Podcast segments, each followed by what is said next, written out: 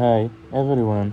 Olá pessoal, meu nome é Edson Ferreira, sou estudante do curso de Isotecnia da Universidade Federal do Agreste de Pernambuco. Atualmente estou no sétimo período do curso e uma das disciplinas que estou pagando é Nutrição de Ruminantes, ministrada pela professora Duciene Carla. E nesse podcast vou falar um pouco sobre o processo de biohidrogenação no rumen.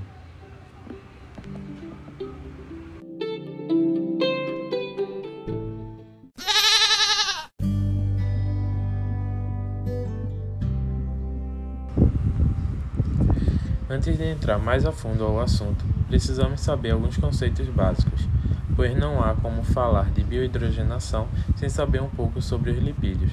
Mas afinal, o que são lipídios?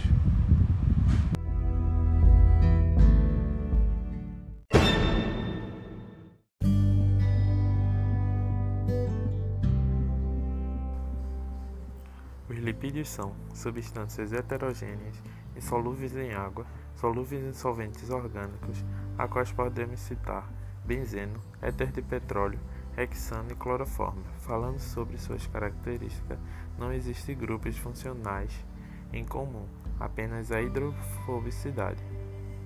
Na nutrição dos animais, posso citar algumas funções dos lipídios, como de reserva energética através dos adipócitos, que são células que armazenam gordura e formam tecido adiposo produz 9,40 calorias de energia, sendo equivalente a 2,25 vezes mais que os carboidratos.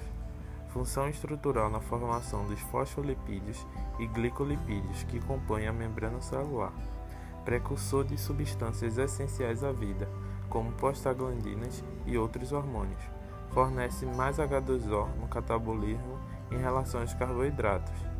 E reservatório de água para animais que hibernam e uma função muito importante para o mercado consumidor de carne é na marmorização e maciez da carne.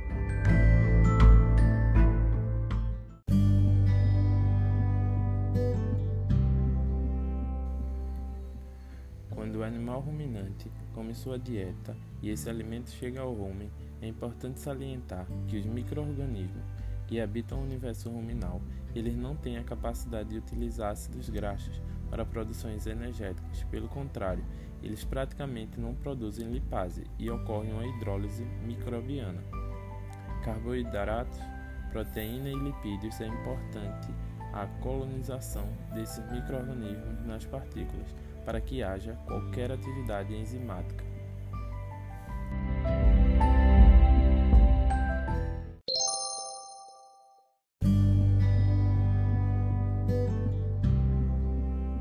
Que fizemos uma revisão sobre os lipídios, vamos direto agora para o processo de biohidrogenação ruminal.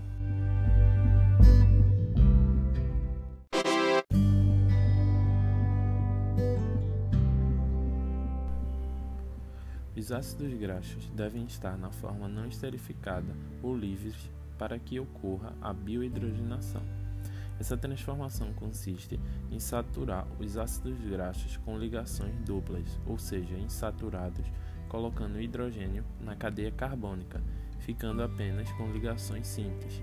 Certos ácidos graxos, especialmente os poliinsaturados, são tóxicos para as bactérias ruminais. As mais susceptíveis são as bactérias gram-positivas, metanogênicas e protozoários.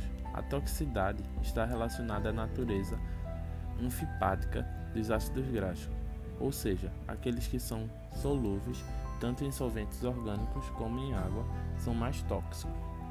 Portanto, como mecanismo de defesa, a biohidrogenação torna-se um evento muito importante no rumen.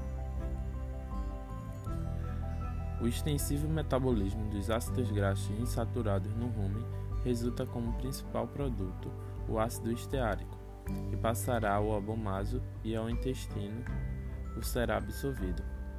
O normal processo de biohidrogenação dos ácidos oleico, linoleico e linolênico formará ácido esteárico, mas em algumas ocasiões ocorrer, ocorrem alterações nessa rota, e o produto final poderá ser ácidos graxos trans como consequência da incompleta biohidrogenação daqueles ácidos graxos.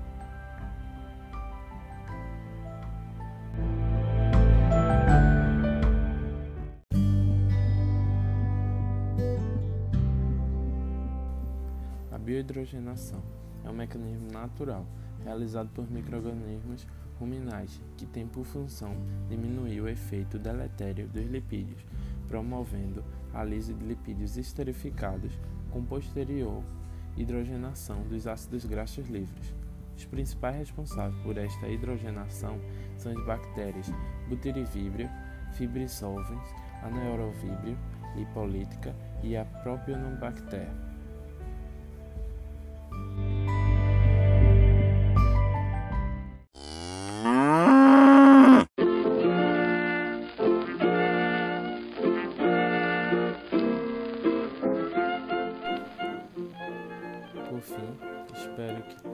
Absorvido um pouco sobre o assunto e que Deus abençoe todos que estão ouvindo esse podcast.